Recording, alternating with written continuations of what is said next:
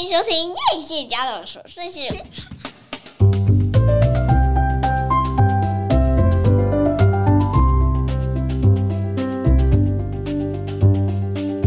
欢迎收听叶谢家的琐碎事，我是法米娜，我是夸米。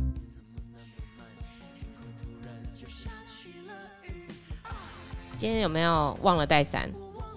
嗯，对，忘了带伞，但是我是开车。我最近很喜欢告五人的歌，我其实喜欢他的歌非常久了。然后他的歌有一种很隽永的感觉，什么时候听都还是觉得非常好听。你有这种感觉吗？他歌跟一般的乐团歌不太一样，他有一点时尚的感觉。还有他的歌词，我觉得写的非常非常的切合很多种心境。嗯好，今天没有要推销告五人的歌，我只是突然间觉得，哦，好久没录音哦，大家过得怎么样呢？怎么样？开学第一周，开学第一周，我们多开人家三天，以至于应该比别人调试的好一点吧？因为别人只有三天的适应期，我们有五天。对，我们的宝宝也是一周的正常的上学嘛，对不对？宝宝，你知道我今天听到有一个一年级的孩子实在太可爱了，因为他太累了，以至于呢，他从沙坑回家，就是他已经玩到整个疯掉，然后呢，在车上就狂睡，然后睡到回家就是好好的放在床上，嗯，连饭都没有吃到隔天早上起来洗澡。你这样讲下去，这个沙坑可能大家都会要跟你要那个沙坑到底是哪里？可以让小孩踊跃来，是不是？踊跃来报来报名要玩这个沙坑。没有，我只是要说我们学校的那个活动力实在是还蛮大的，就是跟平常你觉得小孩已经活动很多了，可是一开学的时候，其实小孩的那个累度都是翻倍的。嗯、可能还有一个原因是因为我们没有冷气。所以你知道很热的时候，你的那个疲惫指数会整个暴增，不知道有没有大家是不是有相同的感觉哈？哎、嗯欸，你知道好久没录音哦，然后这这期间其实有很多很多很多想要跟大家分享的，但是最近啊，不知道是水逆还是发生了什么状况，我身边真的非常非常多人受伤。比如说车祸，发生车祸，然后和别人相撞，然后脚可能就需要一段很长的疗愈期。那或者是像我朋友不小心跌倒，然后那个脚也是骨头碎掉。嗯，然后也有朋友生病中，这样你就会觉得，呃，好像有某一种考验在我们的这个年纪又即将到来。哈，就是那个考验是你很久没有发生过不变。可是，在你的生活当中，一定会有这种不变的时刻。比方说，你的脚受伤，你光上个厕所，你可能都要用跳的进去，然后跳的时候，可能又很怕那个那个厕所的坎太高，太高，然后扑街这样子。然后或者是我朋友的工作，可能平常要常常移动啊，上下楼梯，他家又没有电梯，然后他要包包装啊，包裹啊。我怎么包啊？帮他捏一把冷汗。这让我想起，就像那跨栏有没有？嗯，不是每次跨栏都顺利的哦，总是有那一两次跨栏会有没有 被他绊到。然后你知道，我发现啊，这个年纪当你的朋友受伤，然后你想要表达关怀的时候，很多时候我发现，在很年轻的时候，你可以非常的勇往直前的去表达你对他的关怀，然后根本没有想要管说，呃，他的领受力是如何的，呃，可是到我现在这个年纪啊，我就会有一种好像我，呃，我会非常考虑说对方方不方便啊，比方说我想要。呃，寄个东西给他的时候，我就会想说，诶、欸，如果我寄了鸡精，他会不会其实不吃？那你寄了这个东西，其实他用不到，是白买。嗯，我我觉得到这个年纪的时候，你会有一种很直白的考量，就不再是那个惊喜了，不再是那种我才不管你要不要收嘞，我就是我有我的爱意这样子。对，因为您。就是年纪越来越大的时候，镜头很多了。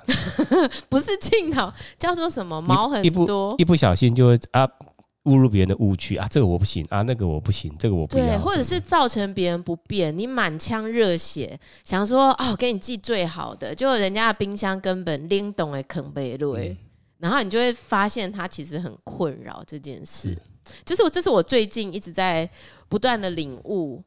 很多像相关类似像，就是好像你真的是长大了，然后你才会去理解某些事情的那一种很枝微末节的小事，但是还是很想要提出来跟大家分享。不知道大家有没有 跟我同样的心情？就是你真的很关心这个朋友，可是你又很希望不要太打扰他，不要因为你的善意，然后造成其实他人家是很 不舒服的这样。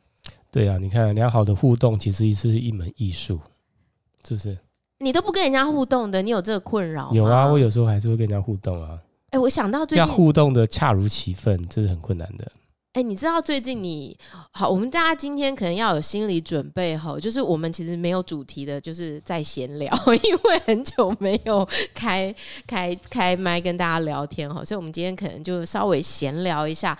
你知道你最近不是有个朋友嘛？就在我们这么年纪这么大的时候，他才结婚生子啊，嗯、而且真是喜获女儿，对不对？嗯。嗯然后我其实当时第一个想法是说，哎，我很想要，是不是要送个红包去给他？因为我印象中，哦，这么多年来他单身，然后呢，他财力惊人嘛，所以每次包给我们小孩的红包从来没有少过。对，每一次过年，他就是那一个唯二的单身汉，要贡献出非常多红包的。嗯单身汉，可是他都常常眼睛都没有眨一下哦，该包就包，但是近几年比较少出席我们的活动。很怕被 Q，这样不知道有可能是贬 被贬官还是怎么样，做犯错事了，做错事。你看我们这样一个两个接二连三的生，哈，他的红包就是要一直增加，所以我才会想说，哎、欸，他生了孩子，我们是不是应该要那些那些从以前到现在单身的，他们付出了多少？对，但是他们从来就没有被回报过。对，你知道我就是一个非常可以体贴别人的人，就这时候我就问了你的好朋友，我就说，哎、欸，我们是不是应该要包个礼？嗯。过去，好朋友有没有包自己？没有，我跟你讲，你的好朋友就是一个绝对不是在新生儿时期有好好待下来照顾孩子的人，因为他马上就说：“我来问什么时候可以去看他。”我说：“你不觉得这件事情对别人是一件非常打扰的事吗？嗯、因为他的宝宝很小，才刚出生，那个妈妈光是喂奶，应该整个。”乳如果没有乳腺炎啦，只是光喂奶这件事，可能就快要搞疯他了。欸，我那个朋友，他意思是说看去看我另外一个朋友，对对对，对，他不是说要看宝宝跟那个吧？就同时啊。哦，OK。那你不觉得这件事情我们经历过，就知道说有访客真的很打扰？看宝宝不能视讯吗？看宝宝也可以试训啊，谁去跟你试训？他他试训是不是？对啊，没有，我觉得他是出于好意。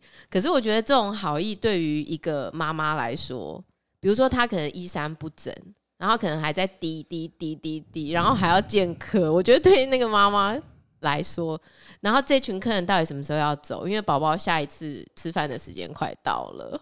我不知道大家有没有 这样的经验，嗯，可是显然他并没有意识到这件事情很打扰。他马上，因为我已经跟他说，我其实就是想包礼而已。可是他马上就去问了对方，然后对方就很客气的说：“哦，在月子中心，然后现在因为怎么样防疫，现在还防疫是不是很严，所以没有办法探视。”我想他就是，我想他应该是把他的罐头讯息发出来了，就是一个软钉子。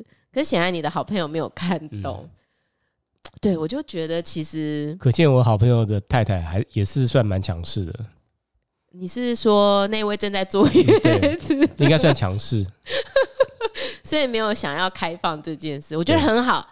我跟你讲，人活在这个世界上，就是要把界限给拉好，不要随意的让别人触碰你的界限。的确是，即使是对婆婆也是一样，把界限设好，婆婆就不敢弄你。对，你就是把界限设好。是是不要一开始就把这个界限给破坏掉，好，特别是刚生小孩的人，因为一个来看，后面就会有十个来看，然后就没完没了，然后你就会觉得生生活非常的痛苦。好，那我就刚刚突然间想到这件事情啦。那想到这件事情的时候，我就突然间，哎、我发现人的心思哦，在一个瞬间啊，可能会有。嗯，很多很多，你现在这样想，你之后不一定会这样想。你现在想的呢，不能代表一个很长远的，你只能代表你的当下，你的想法是这样的。我为什么这样说的原因是，你知道我们人都会有一点执念，你知道那个执念就是说，如果你要吃鼎泰丰，你一定要去吃，呃，那个叫什么街啊？庆城街？不是庆城街，真的很烦。庆城不庆城街啦，在信义，在信义。糟糕，我怎么？永康街。哎，对，永康街，你要吃鼎泰丰第一家店嘛？啊，你要去那里的鼎泰丰才是最好的鼎泰丰。就人会有一种那个执念，那个执念就是说我所思我想为真，其他都是否，都是一个错误的答案。嗯、我觉得我常常会落入这种执念的圈套。好，我问你要去吃海霸王，要去吃哪一家？嗯、呃，是不是中山北中山北路那一家？那可丽亚呢？可丽亚，这我知道，可丽亚在南京。蒙古烤肉，蒙古烤肉，蒙古烤肉就是中泰宾馆的蒙古烤肉。然后人就是会有一谢谢游一根，谢谢游一根，就是要去西门町。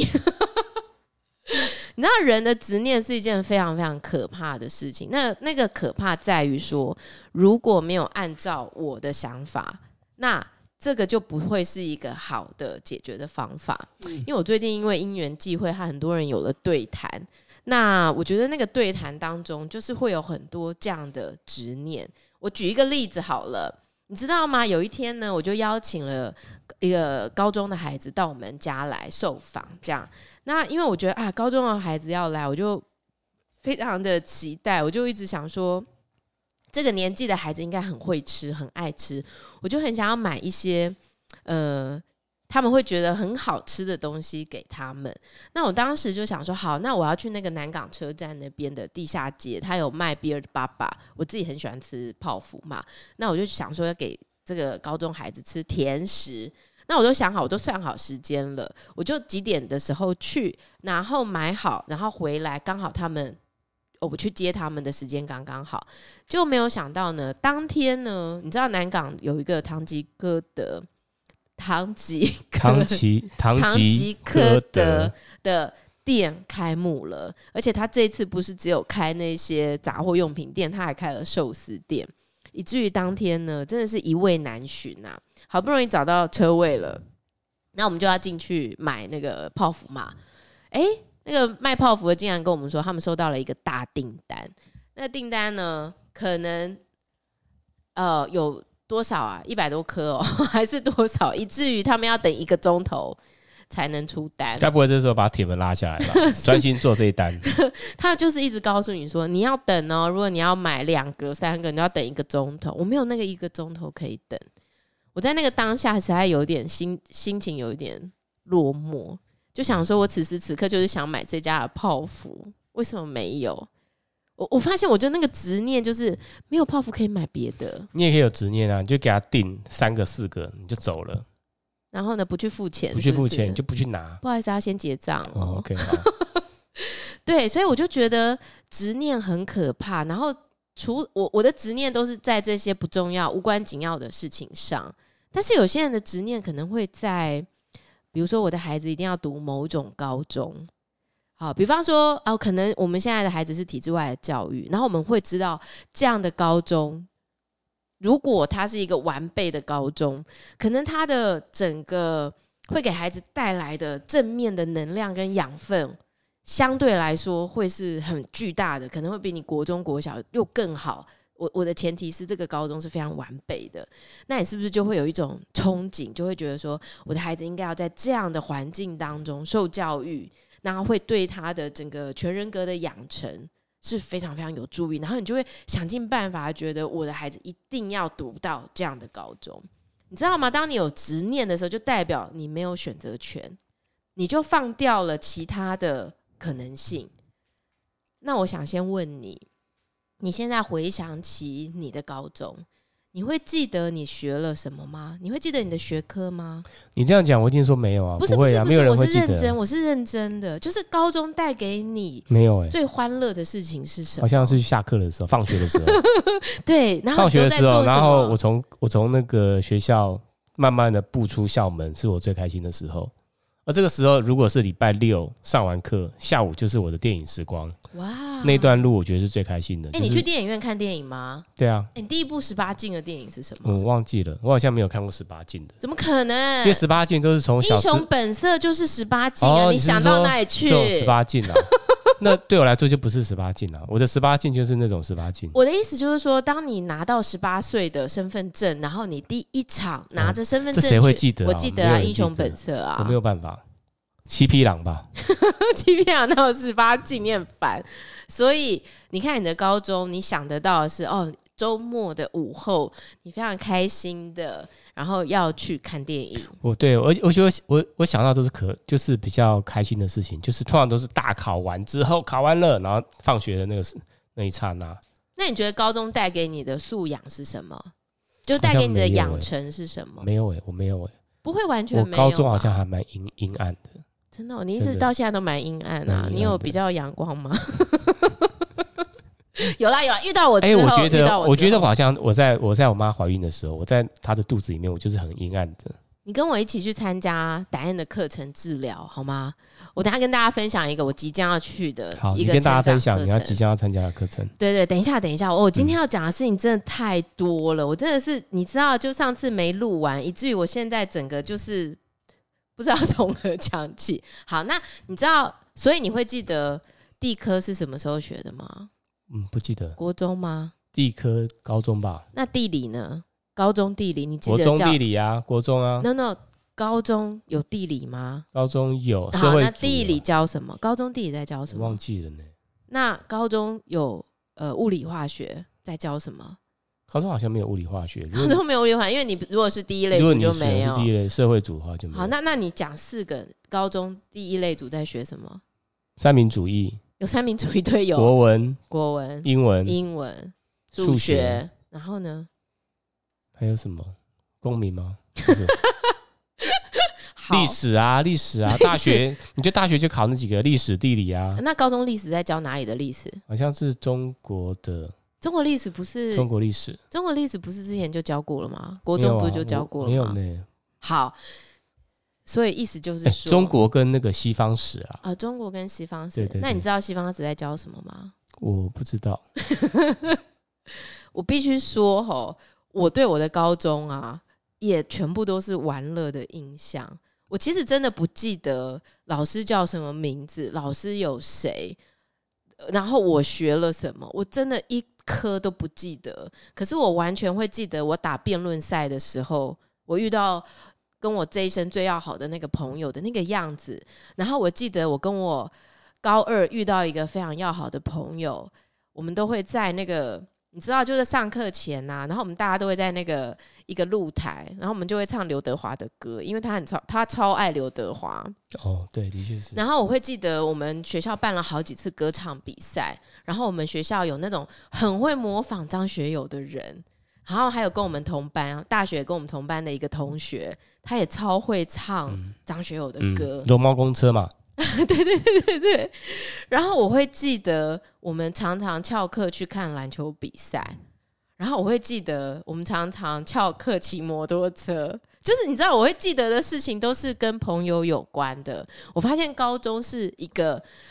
玩社团，然后跟朋友相处，然后交往很多同才，然后开始发展很多跟人之间的那种关系，很巧妙的那种情愫的那一种，不不管是同性或是异性，一个非常非常非常重要的时期。好，那我讲这个东西就是再回推回来，那我们现在在选择一个高中的时候，我发现它的多元性，还有它的。人来自各各各个地方的人，是不是就变成一个更为重要的考量了？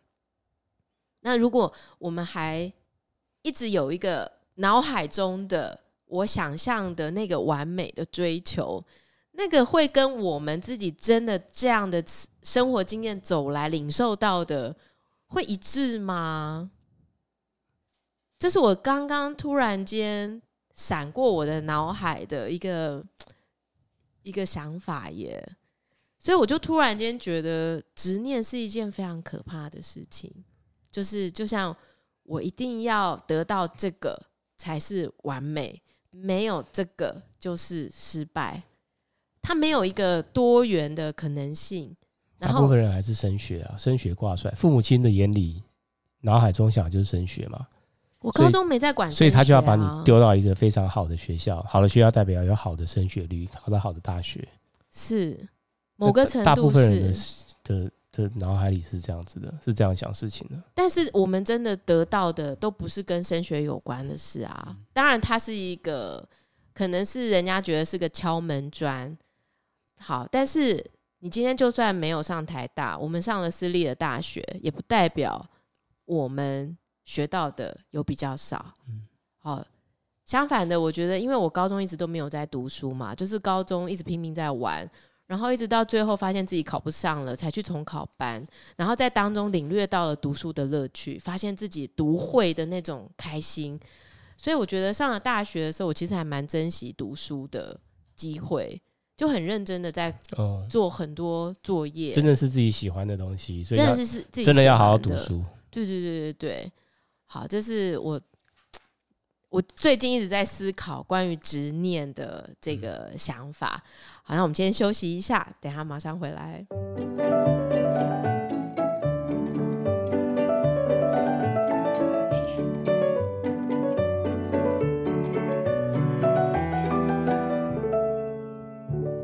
好，我今天其实有一点想要跟大家分享一些戏剧，但是呢，因为那个戏剧已经过了一段时间了，我之前很想讲的时候没让我讲到，你就说你要去绕赛，没有在那个泄洪的当下讲出来，嗯，现在已经都来不及了。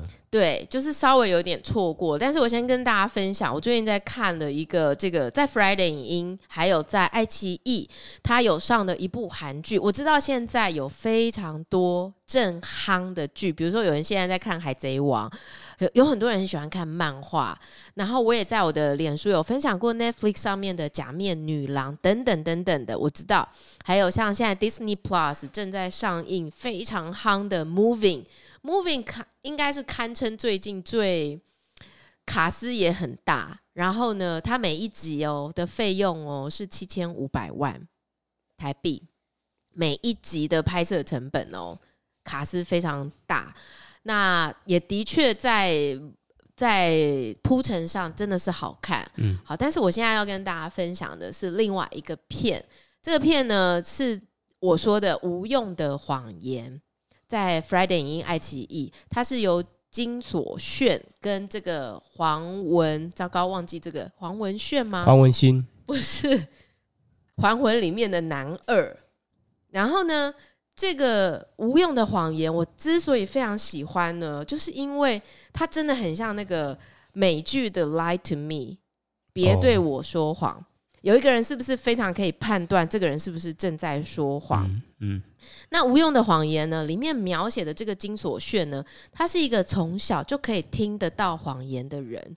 就说，你今天如果说的话是谎言，到他的耳朵就会当就会响一声，嗯，他就知道，哎、欸，你虽然表面上是这样讲，但你的心里不是这样想。那于是呢，在他的成长过程当中，其实他也失去很多。因为大家可能会觉得他是怪物啊，就觉得这个人很异类啊。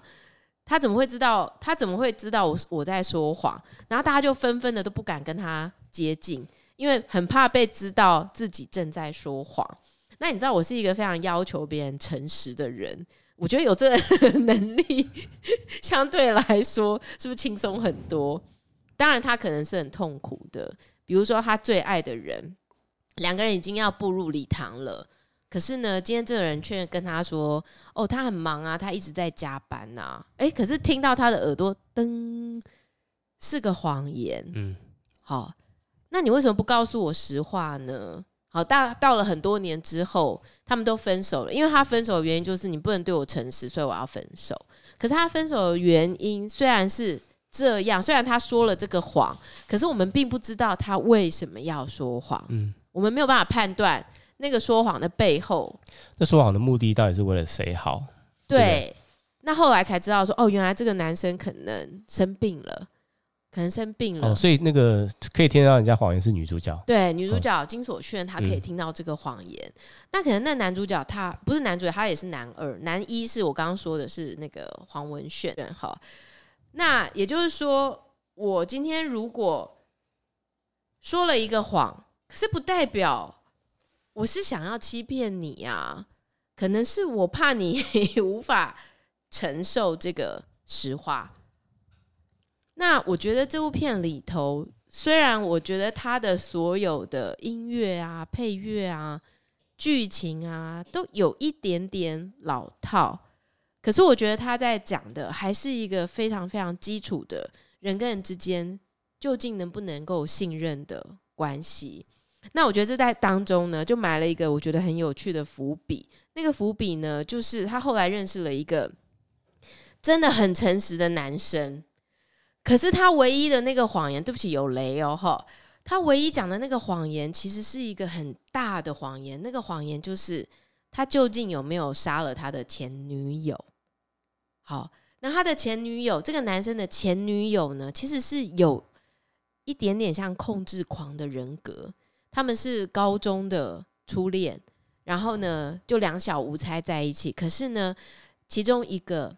男孩子就是他考上首尔的大学，所以他必须去到首尔去读书，就留了这个女孩子。这个女孩子没有上首尔大学嘛，所以这个女孩子就留在她的家乡。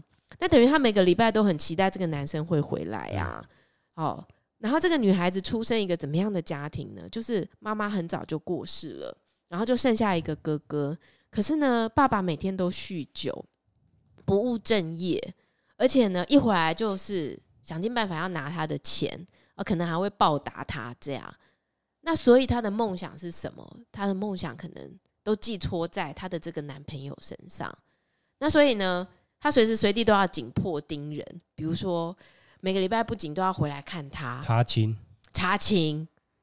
我有遇过一个查勤查的最可怕的，就是呢，这个男生骑摩托车回来，他会看油表。嗯，那还真的蛮变态的。这个油表跑跑的里程数，里程数对不对？可是他对他好的时候非常好哦，就是他对他好的时候，他哦他在夜市吃到一个蜜饯夹番茄，他说哦很好吃，回来女朋友马上做给他吃。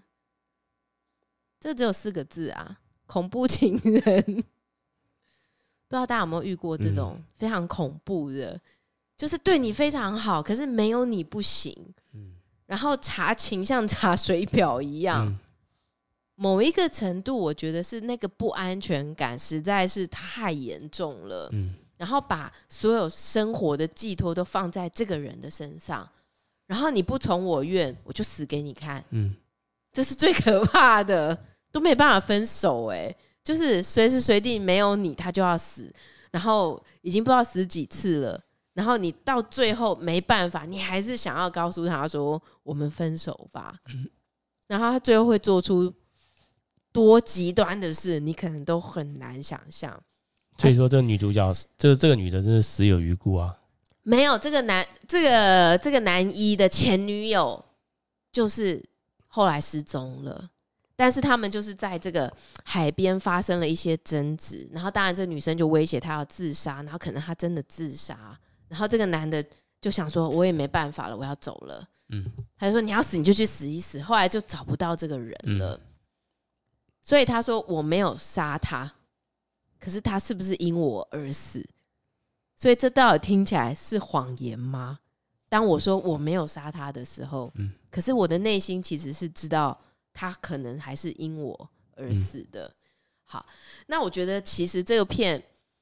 呃，是我最近我觉得我自己会一直看下去的片，因为我觉得我很想知道那个结果究竟是怎么样。那一直都会听到实话，难道就是一件很幸运的事吗？那些实话真的是你可以承担的吗？诶，如果是你，你会选择听谎话，还是你想要听实话？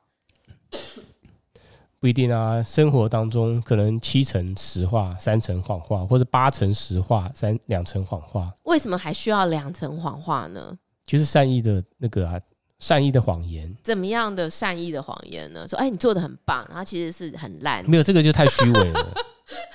那不然呢？就还是会有一些怎么讲，就是那个你还是要拿捏那个分寸嘛。你知道你讲实话可能不好，但是你可能要讲一些。就是讲谎话，但是这个就是善意的谎话，让对方稍微舒服一点。我发现我已经非常习惯实话实说了耶，我好像没有办法，就是。再去做那种说谎的事情，哎，比方说，我前两天跟一个朋友去吃饭，那我知道他要跟我对谈的一些内容，所以我一开始其实是有点排斥的。那当然，我跟他对谈之后，我可以理解他的心情，所以我其实是觉得没有像我想象中的这么糟糕。可是我就是实话实说的告诉他说，其实我一开始是有点没有想要来的，就是我会，我我还是会非常诚实的去。面对我自己的那个情绪，然后我也不想让他误会，说我其实是很、很、很、很、很想要这样做的。那或者是说，像比如说我今天在百货公司，然后我其实遇到了一个家长，然后我其实跟他平常是有一点会打招呼的，可是，在那个情况下，我没有跟他打招呼，我急着要走，可能一方面我也觉得。比平常走的还快，脚步还快，对对对，在后面小跑步起来，助跑起来了，是没有小跑步。可是因为我觉得一方面我也赶着要走，我怕一讲讲很久，因为这当中可能牵涉到他的小孩可能已经没有在学校啦，大家可能会闲聊一下这样子。然后二方面是我很想说快要塞车了，我要赶快赶快回家。那我回到家的时候，我就很想要发个讯息跟他说：“哎，我其实今天是有看到你的。”我没有空跟你好好的打招呼，所以我就先走了。不用发，这不用发。你这样发，他就觉得你太假了。不是啊，我不发。如果其实他是余光有瞟到我，然后发现我小跑步呢，那我不是更 更不好意思吗？是不是？会不会？会啊，没有就脑海中想到以前卡通影片那个一溜烟，然后那个脚有没有 脚脚腾空，然后咻就你知道那画面吗？转好几圈的那一种，是不是？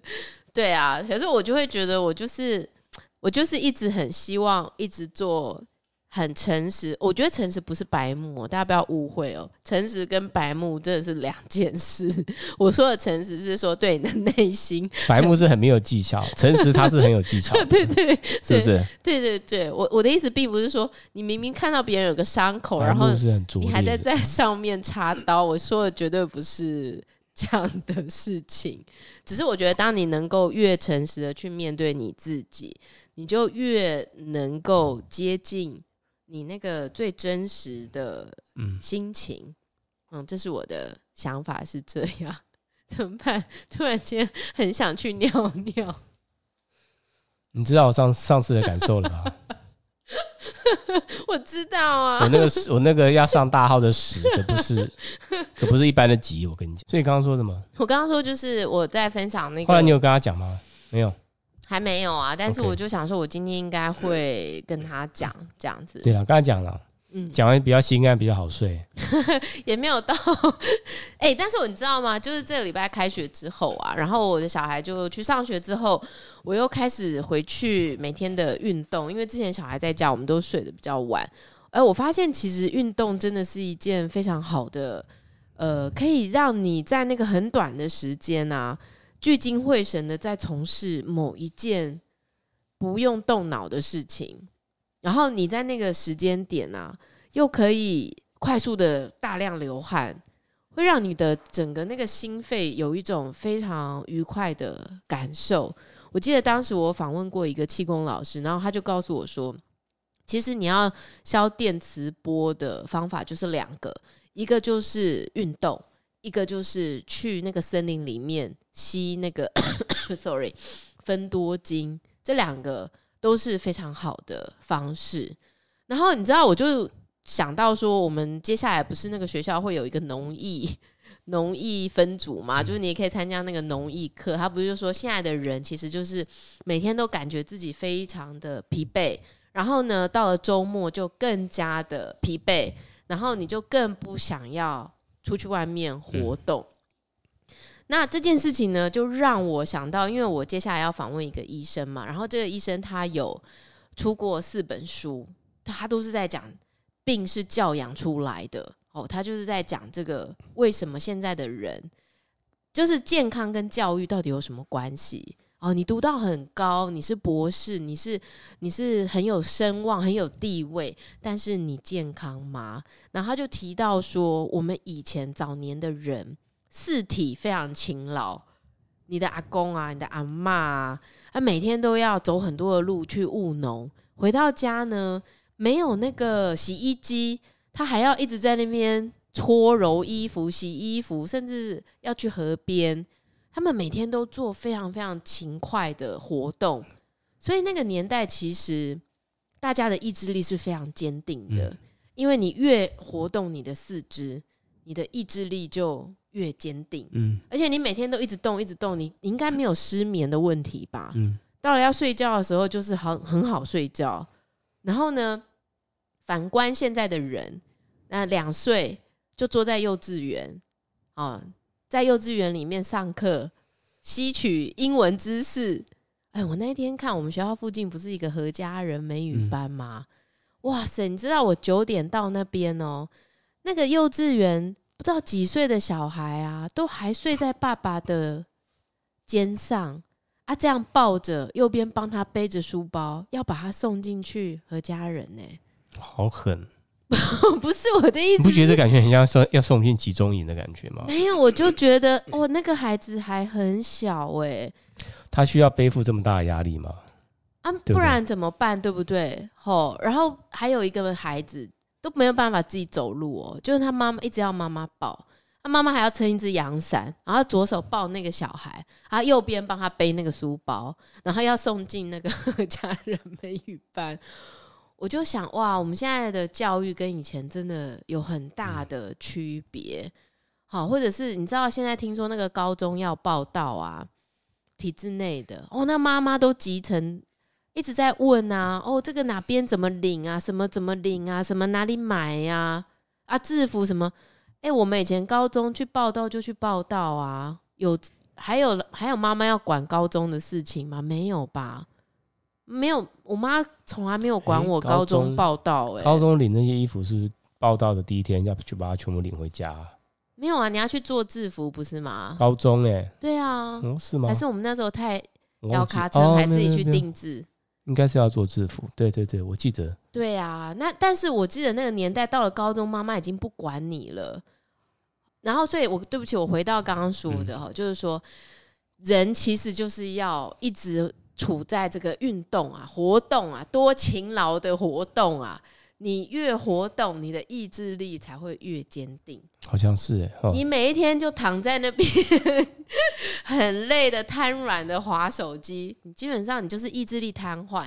嗯，他们说意志力瘫痪是怎样呢？意志力瘫痪就是你明明知道十二点前要睡觉，你就忍不住一直滑，一直滑，滑到一点也不睡觉。然后呢，明明知道小孩明明知道说不能一直打电动，我整天都在打电动，打到实在停不下来，就意志力瘫痪。所以以前的人因为很勤劳，所以他们到年老了还是可以保有非常强大的克服困难的意志力。而反观我们现在的人，好像就没有这么坚强的意志力。嗯。我觉得这个医生的书真的很棒，大家可以去买来看。有总共四册，叫做《病是教养出来的》。他从很多不同的面向，然后来告诉你说，孩子的教育，我们究竟要注重的是什么？我觉得真的非常好看，嗯，很推荐。许姿妙医师的书，好分享的。讲到戏剧呢，我最近刚看完的其实是《Sex and the City》的第二季，就是他后面出的。And just like that，就是华丽下半场。嗯，我在这么多看过的剧里头，我其实最推的是这一部。它总共好像也才九集啊，还是十集，我有点忘了。然后虽然他重新洗牌了一些，呃，比如说 Samantha，他一直到最后一集才出现一分钟还是两分钟，很多朋友都换了。呃，可是我还是觉得。编剧在结尾的时候真的结得非常好，我真的很推荐大家可以去看。这编剧还同一个编剧吗？哎，糟糕，我忘了去 check 这件事情。哎，嗯，哎，但是我觉得，呃，他们也是走入中年，然后经历了结婚、生子、离婚，甚至是出柜，那很像我们也跟着他们一起走过了这样的年代，我们也结婚生子。然后面对自己那个非常困难的困境，所以编剧在结尾的时候呢，就是 Carrie 他已经准备离开他的纽约的这一个小公寓，你应该非常有印象吧？对啊，离开这公寓，这就就这个就不叫那个欲望城市了。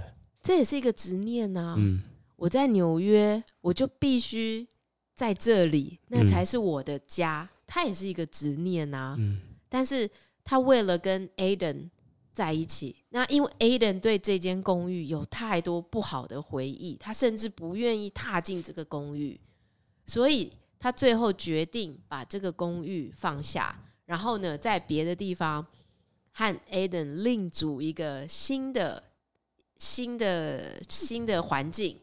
但是呢，在这个结尾的时候，这个编剧就让他们办了一个。就是要乔迁了，然后要告别旧公寓的 party，然后在这个 party 上面呢，很多朋友都入座，然后 Carrie 就说：“我们来让大家说，你想要放手这是什么？就是 if there is something you wanna let go of，那那会是什么？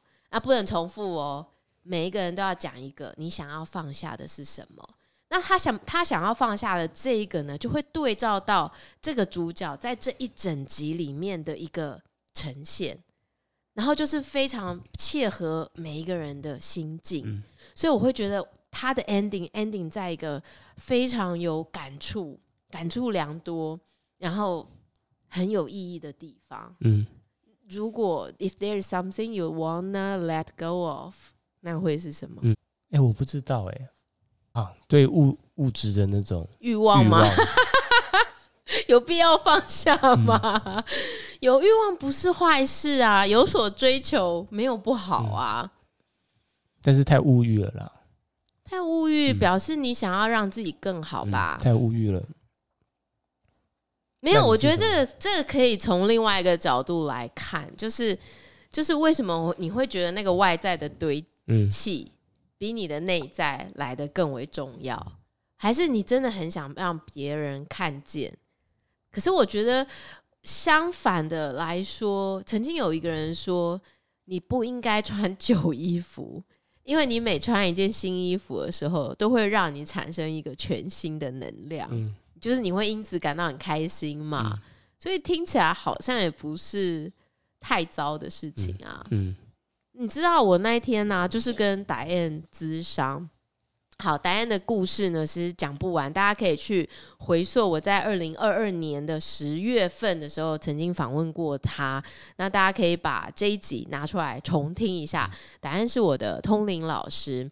那我在跟他咨商的时候呢，我就是觉得在过去这两三个月里头啊，我有一点呃，好像耗尽我整个能量的感觉。那时候因为你也去印度出差，然后我要独自的在呃台湾带孩子，所以我觉得对我来说是一个很很耗尽我的整个心力的心力交瘁的一一个过程。那我我同时觉得在这个过程当中呢，我体验到一个非常局限的感觉，就是我觉得我被困住了，然后我那个被困住的心情是。我被我原生家庭教给我的这种家族信念，还有他的制约模式，然后还有我一直以来的束缚，没有办法放开的那种僵化，给完全的控制住了。所以我就觉得我很，你有没有一种那种快要窒息的感觉？会啊，会嘛，对不对？对啊，就比如说我那时候跟你说，我真的很想跟我朋友去葡萄牙，然后。但是我爸的第一句话不是就说阿里贝奇伊娜像被叫狗啊那哈，就是好像你的工作就是照顾小孩，所以你是不可以离开小孩的。然后我觉得这个对我来说，就是因为他是我爸爸，我这么崇拜他，然后信任他，所以他说出这样的话的时候，就是不可违逆的。对我来说，嗯，那我又同时觉得说，我不想违逆他，可是我又很想要往我想要去的方向走的时候，我就会有一种。拉扯的挣扎，而且呢，你知道我从来都不会把自己放在第一个位置，我都会很习惯先以别人的喜好为主。比如说，我们全家人都很爱吃火锅，我没有不爱，可是当我自己想要去吃一点什么的时候，我不会想吃火锅，我可能很想要吃饮茶，我可能很想要吃牛排，我可能很想要吃韩国菜。可是哦，全部人都说我们今天吃火锅，明天吃火锅的时候，我还是会去。可是我就会觉得这好像不是我想要吃的。那我如果说哦，我想要吃什么的时候，然后小孩如果说哈，我不想吃这个，对啊，我上次就说我想要吃印度菜啊，然后我们也会说哈，我不想吃这个，你就会马上放弃，你就会马上放弃掉你的想法。可是当你放弃的时候，你又会觉得你很委屈，嗯，就为什么不能照我想要的？嗯，所以我就觉得在这整个整个状况下，我觉得就是处在一个动弹不得。我觉得我卡住了，表面上看起来是非常 OK 的，可是我的心里呢，就完全的意识到我真的卡住了。然后我有很多的恐惧，那个恐惧是，比如说台风天，小孩要去夏令营，我也很恐惧。然后，比方说要去做一件事情，可是不知道那个结果会怎么样的时候，我也会很恐惧。然后我就会开始觉得，那个以前都不恐惧的我跑去哪了呢？我就很想知道那个我在哪里。嗯。然后你知道，我觉得人。你的心里有很多包袱的时候，你整个人就是不轻盈，你就是有一种很沉重的感觉，你没有办法很通透，你没有办法很放松，你没有办法很轻松的去做很多事情。这是为什么我找 Diane 咨商的理由。好，我们先休息一下。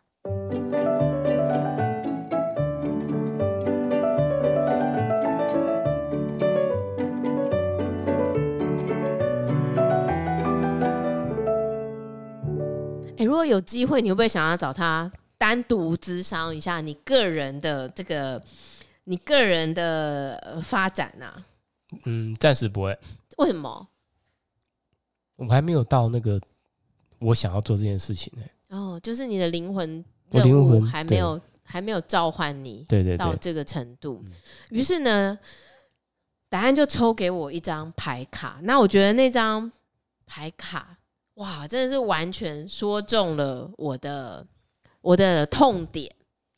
那张抽你怎么抽？视讯抽是不是？他视讯啊，然后他就抽了一张牌卡，它上面写的就是过度谨慎与僵化。嗯，哇，完全就是我耶！我真的是 过度谨慎与僵化哎。然后他就说：“勇敢冲出无止境的恐惧漩涡，洗净灵魂，我愿让爱流入。”嗯。后后面很长哈，后面他说，松手，放松你的手，松手。我向过度谨慎与僵化的自己顶礼。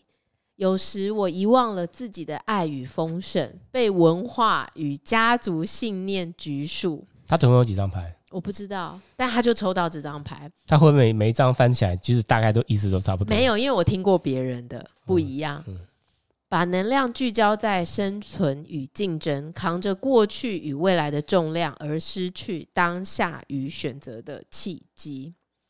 我紧抓那些童年帮我度过难关的旧策略，而失去放松与弹性。我向童年的旧办法顶礼，谢谢你们在我幼小时支持了我。我记起内在的笑声和喜悦。使用长大的智慧与力量，在轻盈中完成任务。我非常喜欢最后这句话。我很喜欢这句话的原因是，我好像记得了一些事情。你知道，每个灵魂投身到现在的这个躯壳当中的时候啊，其实那个内在啊，我们从天上来的时候，那个内在其实都是充满着喜悦和光的。可是呢，随着我们越来越大，然后被很多东西给污染了之后，我们真的不会记得我们为什么要投身到这个、嗯、这辈子来。我觉得这个真的是一个你要遇到很多挫折，然后你要经历很多痛苦，超越了这些东西之后，你才会发现。那一个真正的面貌是什么？而那个真正的，当你通透了之后，你其实是会非常非常轻盈的。嗯，你做很多事情是不费吹灰之力的。可是我发现，要拨云见日的去看到真正的自己，还是非常困难的。可是当他告诉我这些事情的时候啊，我突然间有一种啊，我好像可以连接起来了，我好像可以把过去在我成长的历程当中的这所有事情连接起来了。你今天没有看我的文章，所以你不知道我说说什么，对不对？对，我觉得很神奇啦，但是也表示你的灵魂层次也到一定程度，因为我问了他，你才连接得起来。对，因为我问了他一个问题，我跟他咨商了大概有四次，每一次都是很重要的事情，可是我从来没有问过他我的前世。嗯，然后我因为我很好奇，所以我就跟他说：“哎，打燕。”我记得你跟很多我的朋友说了他们的前世，为什么你从来没有说我的？我好想知道。然后他就一直笑，他就说：“你真的准备好听到答案了吗？”嗯，我就说：“我准备好啦。”然后他就说：“你的此生的灵魂任务只有一个，就是 healing。”他说：“你在很多事，你都是一个传道者，或者是你是一个呃。”治疗，治疗别人的人，你是一个治愈别人的人。然后你做的工作，你曾经做过萨满，你很多事都是萨满。你记不记得有一年，我们我还跟你说我是那个法国被烧死的女巫，嗯、然后他就说你很多事都是帮助别人，然后你你就是那个带领弟子千万人的那种人。然后他说，因为你就就是。一一直不断的在帮助别人，然后他说，如果今生啊，你遇到了周遭有非常多来帮助你的人，你要领受他们的好意，为什么呢？因为在很多的前世当中，你就是曾经给予他们帮助，所以他们在这一世的时候来帮助你。然后他说，你要找回你的这个力量。你要再站到这个疗愈者的角色里头，然后你要知道，他说你要知道你的灵魂比我的还要更有力量，还要更强大。他说他的灵魂是一个其实很懒散的人，嗯，他想的就是呢，教会其他人，然后这些人再去传道就好了。他说，可是你不一样，你是非常有渲染力的。你可以影响非常多人，可是你一直没有办法记起这件事情。嗯、然后他就说：“所以天使要我告诉你，你一定要，你一定要记得这件事情，然后回到你原本的位置上。”他说：“你不是这个小家小爱的格局的人，嗯、你是可以做很多事情的人。然后你一定要记得这件事。”哇，你知道？我当时听完的时候，鸡皮疙瘩。我虽然不知道该怎么走到那里，但是你很感谢他。但是我真的非常谢谢他。我就想到，你知道，我小学，我到现在那张纸都还留着。我就在我的毕业纪念册上面写着我的志愿。我的志愿就是家庭主妇和心理咨商师。哎，真的，真的。然后我就觉得说，哇，我不敢相信他会以一个。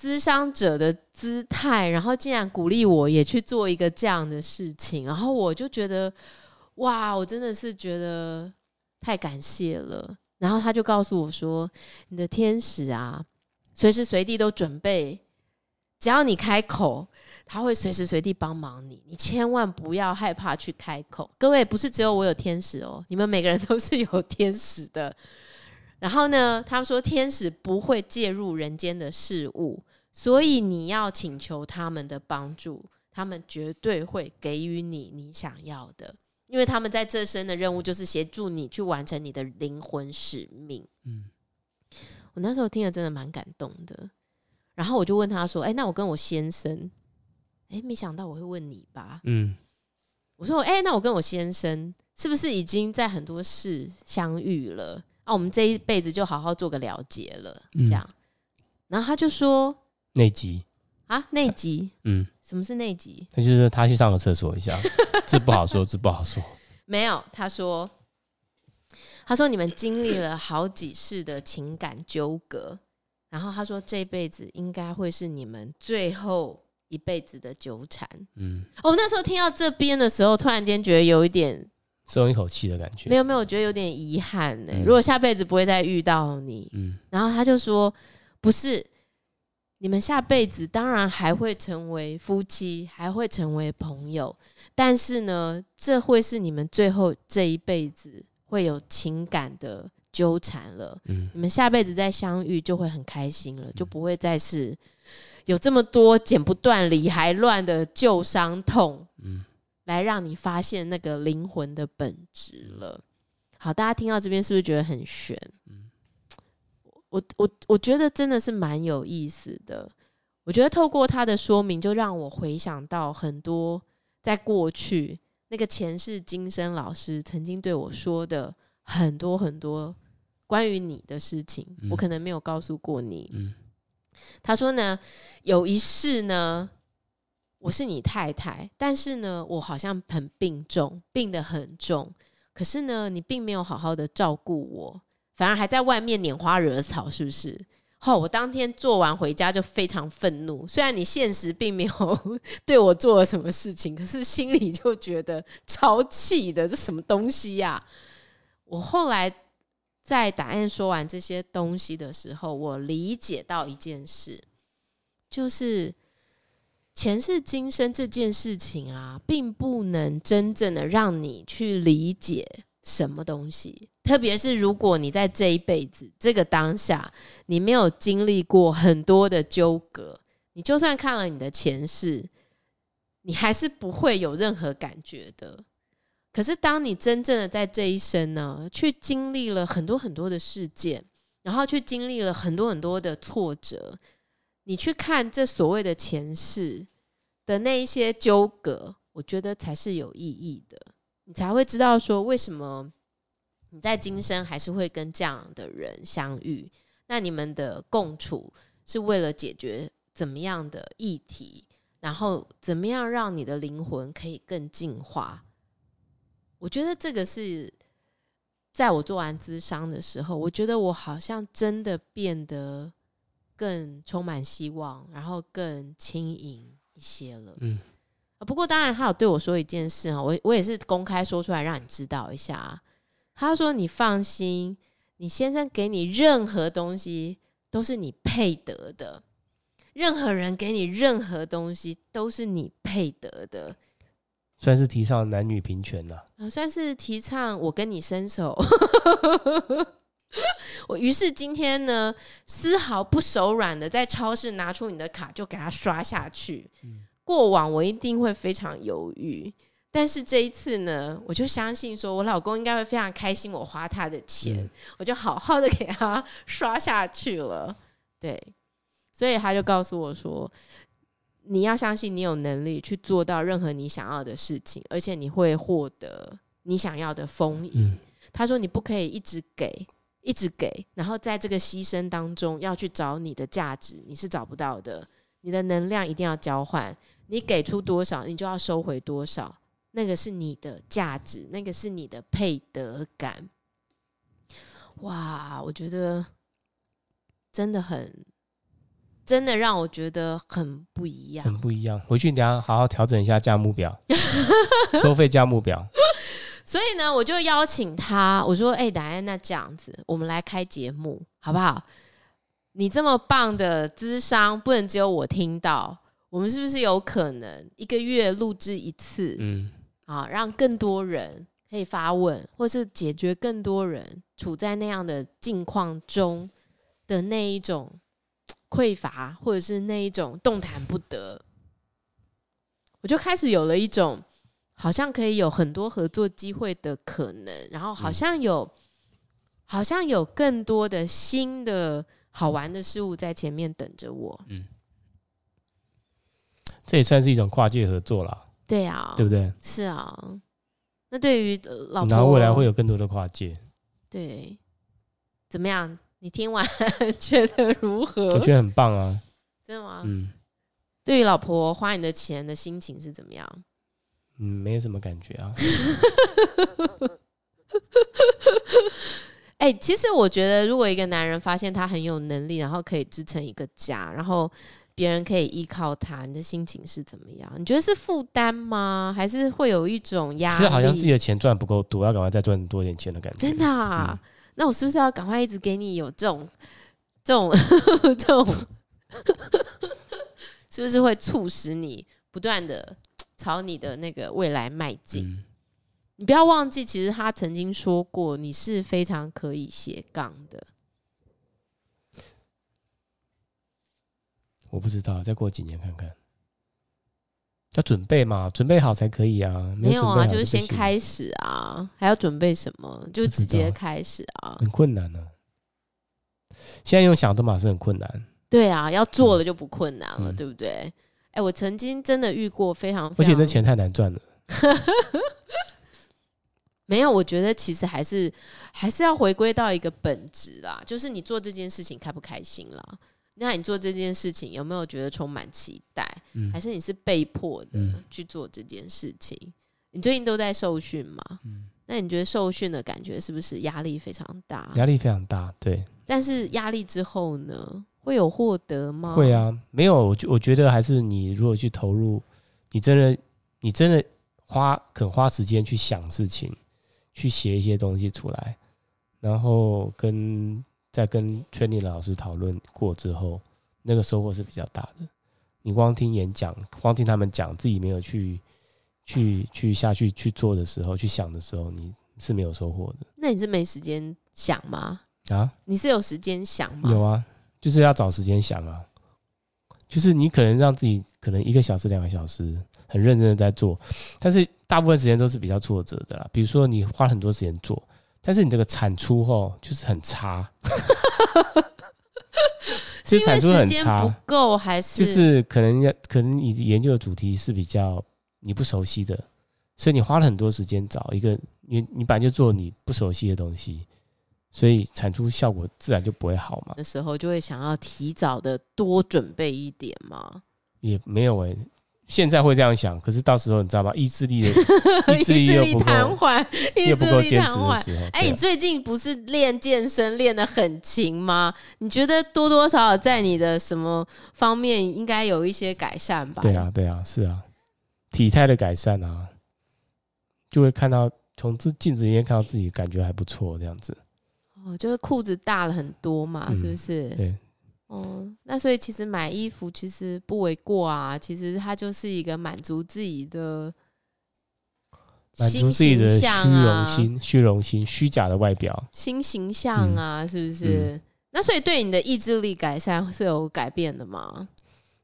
我不知道哎、欸，现在讲都太早了啊，我才三个月嘛。所以要六个月，我真的才三个月啊，对啊。好，做到半年的时候，我们再来，我们再来看一下意志力这件事情。OK，好，非常好。嗯，现在是九月哈，再过三个月又是年底了。嗯好，那我们去年的这个时间呢，其实经历了一个非常大的风暴，但是呢，很快的这一年过去，我觉得大家应该又要去迎接一个新的一年的到来。嗯，那我觉得其实是一个非常好的时间点，可以好好的立定你的目标。然后，不管你要好好去运动啦，好好去读书啦，嗯、好好从事新的事业，嗯、或者是把你的工作室开起来，嗯、我觉得在新的一年来临之前，我们都可以在这段时间付诸一些努力，然后让你自己可以成为一个更好的自己。嗯，好，那当然，如果你想要找 Diane 的话，你可以留言给我。对，我要去上他的课。